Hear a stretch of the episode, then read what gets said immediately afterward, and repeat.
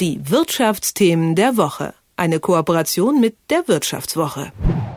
Es sind unsichere Zeiten. Diese Phrase muss aktuell mal erlaubt sein, denn wer von uns kann schon vorhersehen, was im Winter so kommen wird? Weiter steigende Inflation bis zum totalen Zusammenbruch des Finanzsystems vielleicht oder das nächste tödliche Virus oder im schlimmsten Fall vielleicht sogar ein Atomkrieg. Auf die ganzen damit verbundenen Unsicherheiten reagieren alle von uns individuell anders. Manche duschen kürzer, kaufen beim Discounter ein, andere streichen jetzt den Sommerurlaub oder horten schon mal Kaminholz für den Winter. So ungefähr sehen die Maßnahmen von uns Normalsterblichen aus. Man tut, was man eben tun kann.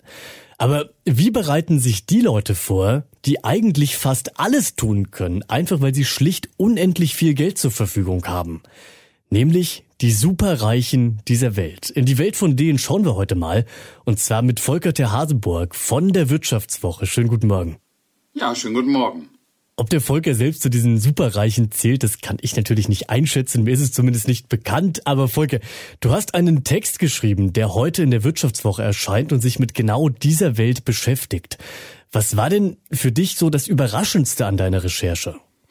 Ja, lieber Till, vorweg, ich bin natürlich kein Superreicher, aber ich habe mich mit dieser Zielgruppe ein bisschen beschäftigen dürfen. Und das, was mich am meisten überrascht hat, ist in der Tat, wie konkret sich diese Superreichen jetzt schon auf die drei großen äh, ja, Bedrohungen unserer Zeit, also Kriege, ähm, Pandemien und äh, Klimakatastrophen vorbereiten. Das hat mich doch sehr überrascht. Ja, dann mach doch gerne gleich mal ein Beispiel. Was für Vorbereitungsmaßnahmen, auf was für Vorbereitungsmaßnahmen bist du denn da so gestoßen? Da waren ja doch auch einige Kuriositäten mit dabei. Ja, also was mich ähm, überrascht hat, war zum Beispiel ähm, eine Einrichtung, die nennt sich Survival Condo.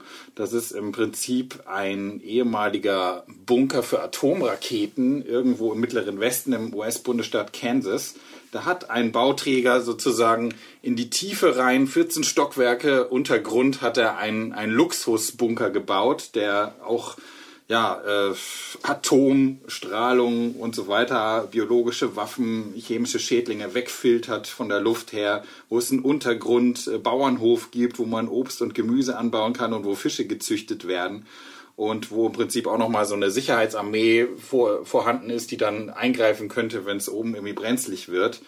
Dieses, ja, dieser Bunker, da kostet ein Apartment äh, drei Millionen Dollar und der ist mit allen Schikanen ausgerüstet. Also sehr, sehr schöne Wohnungen, aber drum in dem ganzen Komplex auch noch ein Pool mit Rutsche und Wasserfall, ein Kino, eine Schule, sogar eine eigene Klinik und ein Park für die Hunde. Und sowas, solche Sachen äh, gibt es. Und ähm, der Mensch, der das ähm, gebaut hat, der hat sämtliche Apartments so schnell verkauft, dass er schon so einen zweiten Komplex baut. Und ähm, ja, das ist nur eine Sache von vielen. Es gibt noch andere Sachen, wie zum Beispiel Goldspeicher in den Schweizer Alpen. Dann ähm, das berühmte Passgeschäft, dass sich Superreiche mehrere Pässe zulegen. Und ja, bis hin zu Luxuswohnungen möglichst weit weg äh, von der Reichweite von Putins Atomraketen. Solche Dinge haben wir kennengelernt. Also wir halten fest, es gibt Leute, die teilweise 14 Etagen unter der Erde noch einen Bauernhof betreiben wollen. Aber besonders beliebt zu sein, scheint, dass viele dieser Superreichen gerade verschiedene Pässe und Visa sammeln, wie wir früher Panini Fußballsticker. Warum machen die das denn?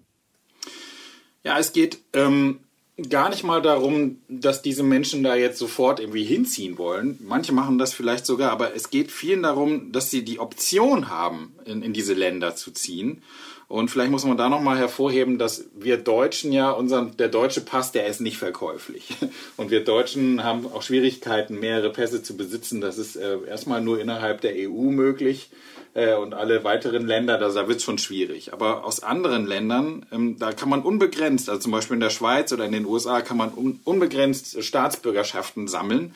Und zum Beispiel Amerikaner, die haben zum Beispiel Angst, dass es in Amerika wegen der Spaltung der Gesellschaft ähm, Ärger gibt, Unruhen.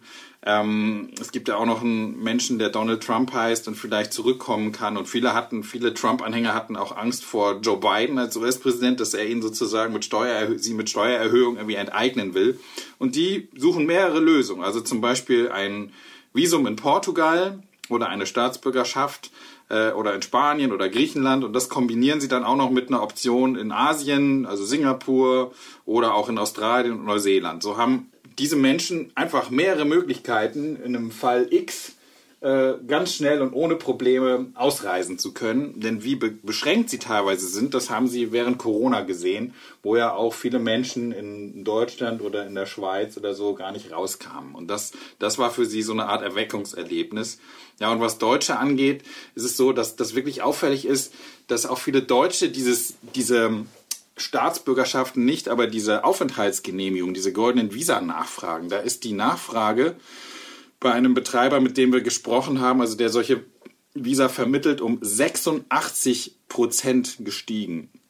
Das heißt, Deutsche schauen schon auch, dass sie äh, im Fall der Fälle woanders und zwar außerhalb von Europa sich niederlassen. Und da sind, ist vor allem Dubai sehr, sehr interessant.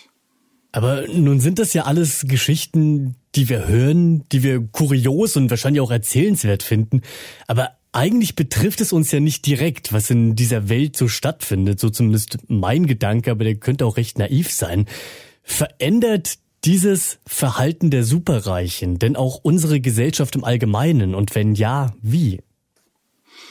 Ja, ich finde, man muss das schon auch kritisch sehen. Also ich, dem Ganzen liegt da so ein bisschen das ähm, Verständnis zu, zugrunde, dass diese Superreichen sich selber wie so eine Art Elite irgendwie begreifen, die vielleicht ähm, ja im Fall der Fälle so, die sich über Staaten hinwegsetzen und sich durch dieses zum Beispiel dieses Passgeschäft so, so einen eigenen Staat zusammen konfigurieren.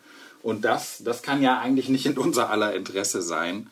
Und ähm, im Grunde genommen machen sie damit ja etwas, ähm, wovor sie eigentlich davonlaufen, sie, sie verschärfen die Ungleichheit äh, auf dieser Welt und sozusagen die Spaltung der Gesellschaft. Das berichtet uns Volker Terhaseburg von der Wirtschaftswoche, der zuletzt in der Welt der Superreichen unterwegs war, zumindest auf Recherchewegen und so versucht hat herauszufinden, wie die sich denn auf die ganzen möglichen Krisen so vorbereiten. Den Artikel von ihm, den findet ihr ab heute in der neuen Wirtschaftswoche. Und Volker, ich bedanke mich für das Gespräch. Sehr gerne. Die Wirtschaftsthemen der Woche. Eine Kooperation mit der Wirtschaftswoche.